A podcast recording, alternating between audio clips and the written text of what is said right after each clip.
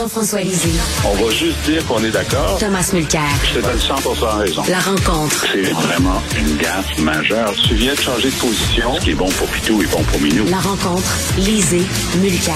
Alors, Jean-François, tous les partis ont annoncé leur seuil euh, migratoire. Donc, le PQ, c'est 35 000 immigrants par année. Le Parti conservateur du Québec et la CAQ, 50 000. Le Parti libéral du Québec, 70 000. Et euh, le champion, c'est Québec solidaire, 80 000. Mais Jean-François, c'est pas ce que préconisait aussi le Conseil du patronat. Le Conseil du patronat disait entre 80 et 100 000 par année. Donc là, on a dans le même lit les patrons et Québec solidaire. Québec solidaire, Conseil du patronat, même combat. c'est c'est assez extraordinaire parce que on le sait en ce moment euh, le, euh, avec un marché du travail sous tension, euh, les patrons sont obligés de donner des augmentations de salaire à, à, leurs, à leurs salariés. Au cours de la dernière année, de juillet à juillet, c'est 8% les augmentations de salaire moyennes au Québec.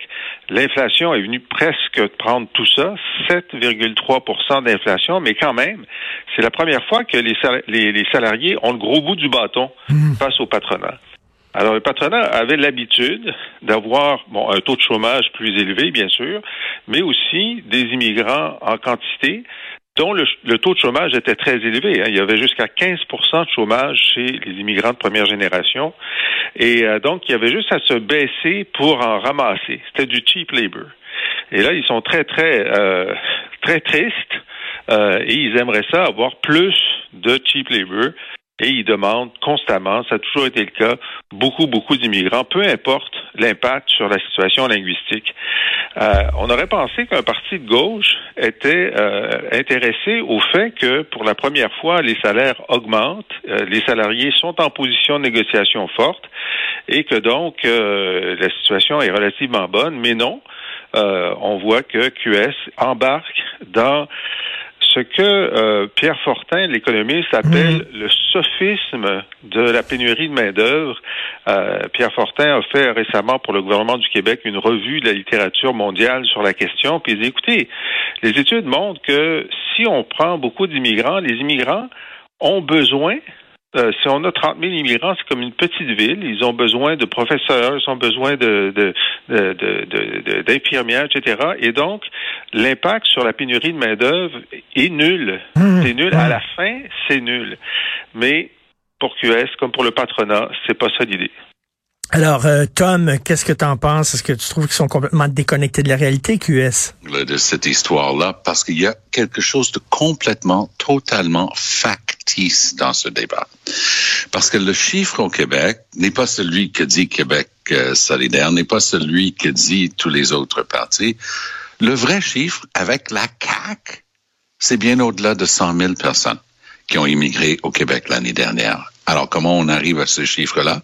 Oui, il y a les immigrants proprement parlé qui arrivent notamment par le biais de la réunification familiale, mais d'autres qui sont des immigrants plutôt économiques. Mais on a aussi des dizaines de milliers de travailleurs, étrangers mmh. temporaires. On a tous les étudiants qui viennent ici. Ils sont une autre forme d'immigration avec certaines restrictions, mais qui peuvent aussi travailler dans le marché du travail. Ils viennent presque toujours avec la capacité de travailler. Donc, il y a quelque chose de totalement fictif dans notre approche à cette question-là. Et ce qu'on y voit, dans les chiffres, c'est une tentative de positionnement politique.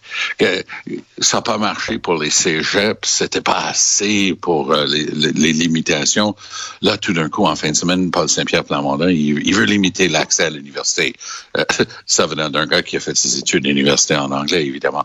Euh, donc, il y, y, a quelque chose de positionnement. On essaie de dire, ben, notre vision de la société, c'est à la faire. Donc, le PQ dit, ah, on a un danger, on va continuer à marteler là-dessus. Donc, notre chiffre va être le plus bas des cinq parties. Le, la CAQ essaie de se positionner comme l'histoire des trois ours. Ah, toujours dans le milieu, on est quelque part entre les deux, on est raisonnable. Ou, comme n'arrêtait pas de le dire en fin de semaine, Éric Duhem, disant toujours, moi, je suis balancé. comme s'il balançait les chiffres au lieu de dire équilibré. Il utilisait toujours l'anglicisme balancé. Mais, mais c'est un peu ça. Hein? C'est un, un, jeu de positionnement politique en milieu de campagne. Euh, Tom a, a- a tout à fait raison. Sais-tu combien, au 31 décembre dernier, il y avait d'immigrants temporaires au Québec? 177 000. wow. 177 000. Ça, c'est sans compter les 50, 60 ou 70 000 immigrants euh, permanents. Et dans ces 177 000, il y a énormément euh, d'étudiants étrangers, dont la grande majorité sont des unilingues anglophones. Euh, L'anglicisation de Montréal, c'est entre autres parce que euh, tous ces étudiants étrangers qui, qui ont qui ont euh, qui ont appliqué toutes les règles. Moi, je, je, je les accuse de rien. Là, on les a dit, on leur a dit de venir. On leur a pas demandé d'apprendre le français avant de venir. On leur demande pas d'apprendre le français pendant qu'ils sont ici. Alors, c'est pas de leur faute là. Mais euh, comme dit euh, comme dit Tom, effectivement, le Parti québécois est le premier à dire, écoutez, cette anglicisation là, elle est grave, et donc on va limiter à 20% le nombre d'étudiants étrangers euh, anglophones, qui est 20% c'est la proportion des universités anglophones parmi les universités. Euh, moi, je pense que c'est pas suffisant. Je vais critiquer le PQ là, ok? Moi, je pense que si quand tu vas en Angleterre pour étudier, tu es obligé de démontrer une connaissance de l'anglais avant de venir. Moi, je pense que si Mais- tu viens au Québec pour étudier, tu devrais démontrer une connaissance du français Mais, mais Tom, c'est- avant de venir. ces chiffres-là, Tom, 35 000, 50 000, 70 000, on dirait qu'ils sortent ça d'un chapeau comme ça. Ah, mais là. tout à fait. Vraiment, mais, mais à qui profite le crime? à Legault. Parce que l'accident de train, dans chaque débat, chaque conversation, combien de police? Euh, 400 nouveaux, euh, 600 Ben oui. nouveaux, euh, 325 millions. OK. C'est quoi le sujet du jour? Ben, on va faire un... Combien d'infirmières? Euh, 5 000. Ah, 10 000. Un. Alors, tu as un Capharnaüm, un tour de Babel, euh, à chaque fois, les quatre partis d'opposition qui essaient justement de positionner, d'utiliser les chiffres ou la discussion du jour pour dire, ben, voici qui nous sommes dans ces débats-là, donc votez pour nous. Ben, qui rit? Euh, avec tout ça, c'est François Legault. Les chiffres montrent qu'un certain, même pas un fléchissement, les chiffres de 42, 43, le chiffre de Legault va se ramollir un peu, il va se ramasser tout proche de là où il était la dernière fois, mais je ne vois aucune capacité jusqu'à présent, puis ça fait une semaine, d'aucun des partis. Euh, En fin de semaine, on a eu droit à des entrevues assez approfondies, merci, euh, avec les cinq chefs. Celui qui avait de toute évidence passé le moins de temps à s'énerver avec cet exercice-là s'appelle François Legault. Les quatre autres euh, étaient nerveux. On sentait Dominique Anglade, elle est brillante, elle présentait ses trucs, mais tu sentais la nervosité pour elle-même et pour l'avenir du parti, bien que le Parti libéral semble ces chiffres semblent vouloir se raffermir. PSPP, les gens le connaissent pas. Il a plus présenté, il se présente bien, ce type-là.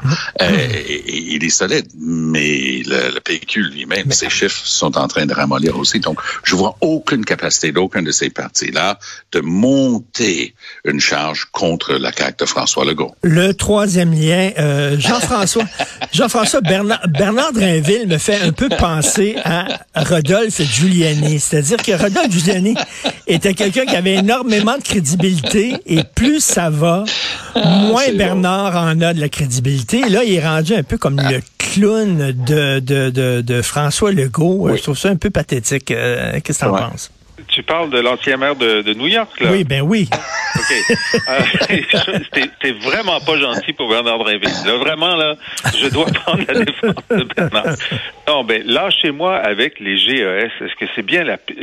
Euh, je t'ai pas dire, c'est la pire chose qu'on pouvait dire euh, d'un parti qui présente aujourd'hui son plan environnemental. Ben oui. Alors ça, c'est une phrase qui va les suivre. euh, on va, on- il faut pas, faut pas lâcher les GES dans l'espace. faut pas lâcher Bernard Drinville dans la campagne électorale sans euh, garde-fou.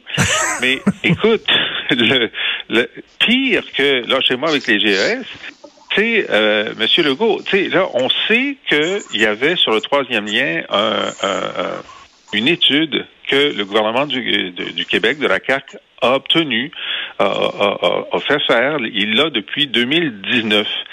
Euh, Est-ce que l'étude est sur l'opportunité, le trafic, combien de gens prendraient le, le, le troisième lien, etc. On ne sait pas exactement, mais on sait que l'étude existe.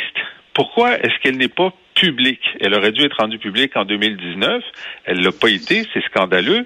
Puis maintenant, M. Legault dit, oh non, je vous la donnerai pas parce que les chiffres sont dépassés. Depuis ce temps-là, il y a eu du télétravail. Regarde, on en a une calculatrice, nous autres aussi. Donne, donne-nous l'étude, puis on va voir ce que ça donne. Parce que moi, je pense que la raison pour laquelle il veut pas nous donner l'étude, c'est la même raison pour laquelle euh, Denis Coderre voulait pas nous dire combien Ben de oui. avait été donné à la formule électrique, tu comprends? Exactement. Parce que Ah, si ah, on, si on le savait, on serait pas content. Mais, écoute, euh, Richard, ça me faisait tellement rire ton introduction parce que j'ai de l'expérience en politique. Comme Jean-François, j'ai été chef de parti pendant une campagne. Puis tu as juste à regarder. Parce que Drainville s'est fait plaisir, hein, on peut se le dire. Il se trouvait bon. Oui, hein? oui. Il oui. avait sa boîte de savon et il allait frapper la balle au-dessus de la clôture. Et là, il se lance. Et là, son truc sur les GES, je, je l'ai vu live, je me suis dit, je rêve. Et regarde par-dessus son épaule gauche, donc à, à droite de l'écran, la face de François Legault, Legault, sa tête explose au moment où l'autre dit ça, parce que tu sais que Legault, puis la gang autour de lui, ils, ont, ils, sont solides, hein, son équipe. Ils sont archi solides. Eux, ils ont bien identifié leurs points de faiblesse. Ils ont lancé une patente à gosse sur l'eau à trois jours de la campagne parce qu'ils avaient rien fait en environnement. Puis c'était pour se donner un petit peu de crédibilité. Puis là, comme dit si bien Jean-François, aujourd'hui, c'était, les têtes à claque, les plus meilleurs plans d'environnement de l'histoire de la planète Québec. Et là, il a l'autre qui, pour se faire plaisir, explose la mythologie qui pouvait créer le- la CAQ autour de la possibilité qu'il s'intéresse à l'environnement. Il en- les masques sont tombés en Ben une nanoseconde. Ils ont essayé de dire non, non, il faut entendre toute la phrase parce que tout de suite après, il dit parce que ça va être Ça des voitures électriques dans le tunnel, puis c'est ci, puis c'est ça. Ce tunnel, c'est une fabulation. C'est une pure invention pour essayer d'aider les Eric Kerr de ce monde, qui sont dans le chenoute à Québec parce que plus personne ne les croit. L'histoire, euh, lis les rapports du pape. C'est- tellement clair. Corinne Gendron, qui a fait le BAP sur le REM, a fait le BAP sur le tramway, une femme brillante, très respectée, elle a dit, ben voici les cinq problèmes que vous allez confronter avec le REM. Euh, de, elle s'est fait attaquer. Comment oses-tu critiquer un, un- une infrastructure si bien pour moi? Ben, Il y a des questions. Qui va le payer? Ça va coûter quoi dans les banlieues? Même chose pour le tramway. Elle dit, ah, ça semble pas être euh, très bien étudié, cette affaire-là. Ah, qu'elle arrête de se mêler de nos affaires. C'est le même message. Hey, Legault a ni plus ni moins pour se- s'extraire de ses problèmes à Québec. Il a annoncé que la métropole, il y a une définition au mot métropole, la métropole de la province de Québec, ça allait être la ville de Québec.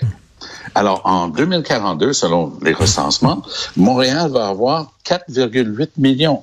Québec va avoir 940 000. Qu'est-ce qu'on va faire? On va mettre tout, tout ce monde-là dans le tramway pour après prendre le REM pour s'en aller à Québec. C'est ridicule. C'est pour Et- s'acheter des votes à Québec. Et c'est pour ça que je prenais l'image de Giuliani. Je trouve que Ah. il était crédible et maintenant il est rendu un peu pathétique, M. Drainville. Ben, et en terminant, Une, une excellente image. en terminant, euh, Éric Duhem a fait du parachute avec Guillaume la Vierge. Il s'est entraîné avec Georges Saint-Pierre. Il a monté les marches des chutes Montmorency avec euh, le boxeur Éric Martel. Et là, il a fait du crossfit. Quel est le prochain sport qu'on va, qu'il va pratiquer dans une vidéo? Jean-François? Mm, Moi, je pense que c'est peut-être du- scuba diving euh, dans le fleuve pour montrer que le tunnel, ça peut pas fonctionner. Je sais pas. C'est très bon. Non, Très mais il, met, lui, lui, là, sa campagne, c'est Hawaii la rondelle. Tu sais, on, on essaie ça, puis ça, si ça marche pas, on dit le contraire le lendemain. Mais il y a une chose qui m'a surpris, par exemple. En fin de semaine, c'était des journalistes qui étaient avec lui. Moi, quand je fais ça avec toi, avec Jean-François, je suis en train de donner une opinion. Hein? Je fais du commentaire, je fais de l'analyse. C'est comme le regretté euh, Jean Lapierre. Moi, je- j'ai pas la prétention d'être un journaliste parce qu'il y a une démarche journalistique. Mais en fin de semaine, quand ils étaient en train de se faire questionner, il y a eu un moment donné, il dit, ben, vous savez, le, le bilan du Québec, le per capita, c'est le pire des, de toutes les provinces pour le- les décès et tout ça. Il se fait tout de suite challenger là-dessus. Ah, c'est pas ce que disent les experts. blablabla. Non, non, il dit, ben, c'est un fait. Je vais vous envoyer un texte. Moi, j'ai beaucoup aimé le calme de, vraiment, je l'ai trouvé très bon à ce moment-là, Eric Duhem, parce qu'il y avait de quoi sauter en, l'air et dire, mais écoutez, là, c'est pas une opinion, ce sont des faits. C'est une statistique, c'est un chiffre. Et euh, j'ai trouvé que c'était le seul qui avait des adversaires autour de la table. Tu mm. comprends ce que j'essaie de dire? C'est que tous les autres, bon, ils pouvaient être questionnés, des questions qui forçaient un petit peu, ben pourquoi si, puis pas l'autre. Mais lui, j'avais l'impression que c'était chacun son tour à essayer de lui donner un jab dans le menton. Et ma politique personnelle peut pas être plus loin que la politique d'Éric Duhem. Mais j'ai trouvé, j'étais mal à l'aise de sentir que c'était le seul qui se faisait bâcher comme ça. Il y avait quelque chose qui n'était pas égal. Là. En tout cas, ça va être quelque chose, le débat des chefs. Très hâte de voir ça. Merci beaucoup à vous deux. On se reparle demain. Bonne journée.